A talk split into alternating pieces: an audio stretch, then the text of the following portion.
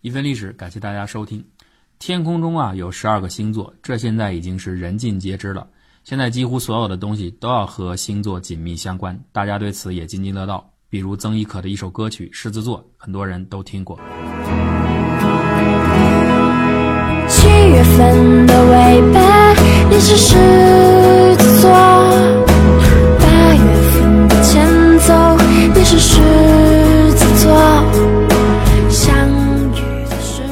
面这句歌词“七月份的尾巴是狮子座”，讲的就是星座。然而呢，听完今天的讲述后，也许你就会明白，曾哥可能是错了。因为七月份的尾巴并不是狮子座，所以今天我们要介绍给大家的就是奇妙的第十三星座和第十四星座。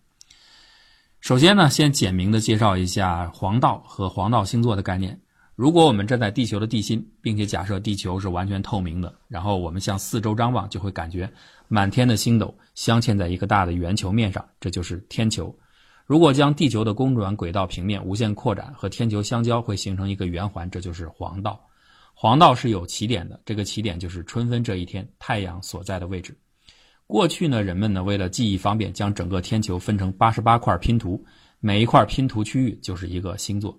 古人发现黄道线经过的星座大概是十二个，于是他们根据自己的想象，描绘了一个充满神圣感的神话图景。太阳神阿波罗位于黄道中心。住在十二个金碧辉煌的宫殿中，天球上的黄道圆环被均分成十二段，代表这十二宫。每一个圆环所在范围内，找到一个恰好落在该区间的星座作为这个宫殿的代表。十二宫正好找到十二个星座代表，这就是十二星座的来历。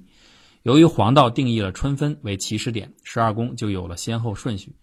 由于在那个时代啊，春分之后太阳大约要经过白羊座那块拼图的附近，所以第一宫就是白羊宫。更严谨的说法是，春分这一天，太阳进入了白羊座所在的那一段十二等分的圆弧。这套说法看起来并不复杂，但实际上已经是从五千多年前的古巴比伦人创立的黄道学说，经过古希腊、古罗马天文学家和后来西方占星学家不断发展产生的进化结果。到了中世纪，这套星座的理论经过不断完善，已经基本稳定下来，并且和人的命运开始紧密结合起来。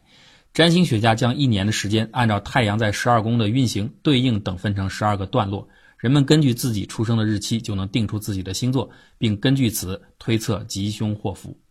如果地球的运转很稳定，这个描述可以一直非常好的延续到今天。然而，地球的地轴并不是固定的，它就像一个摆动的陀螺，它的指向一直在绕一个小圆圈进行周而复始的摇晃，这在天文学上称为进动。地轴画小圈的周期大约是两万六千年。进动的结果，简单说是会造成太阳在春分这一天的位置会不断的沿着黄道向后退，这叫做岁差。尽管每一年岁差非常的微小，但是经年累月就累积成了相当大的误差。大约每两千多年，太阳起始的位置就会后退一个太阳宫。因此啊，如果传统占星学的初始定义不改变的话，每一年太阳实际穿越各宫的时间都会更加迟。举例来说，今天我们十二星座的日期划分大约是沿用了两千多年前的设定，所以经过几千年的岁差后，当白羊座人群的生日区间到来的时候，太阳实际上根本不在星空中的白羊星座，大约实际上是在四月十九号，太阳才会真正的到达白羊座，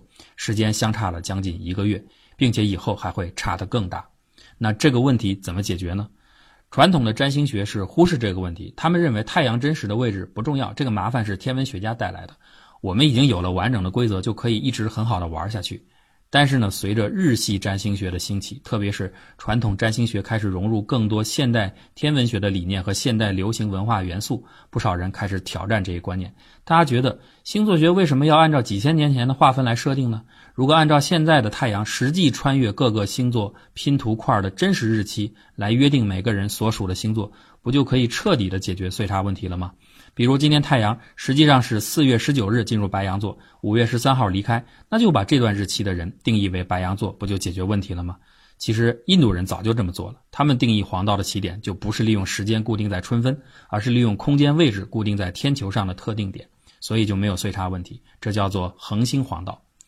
如果按照这样的定义啊，那七月二十二号到八月十号这几天，实际上太阳运行在巨蟹座。而不是狮子座，所以曾哥的歌词就在这儿出问题了。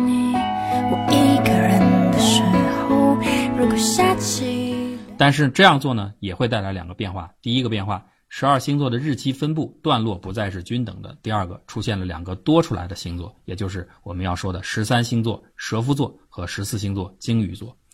传统占星学是先等分了十二段，然后利用十二星座作为每一段的代表，所以当然它的日期分布是严格均等的。而新兴的星座主张并不划分十二段，直接利用太阳穿越各个星座边界的真实时间段作为日期。因为每个星座拼图在黄道上占有的宽度是不同的，所以太阳在各星座停留的日期自然也就不同。同样的原因，你就可以理解，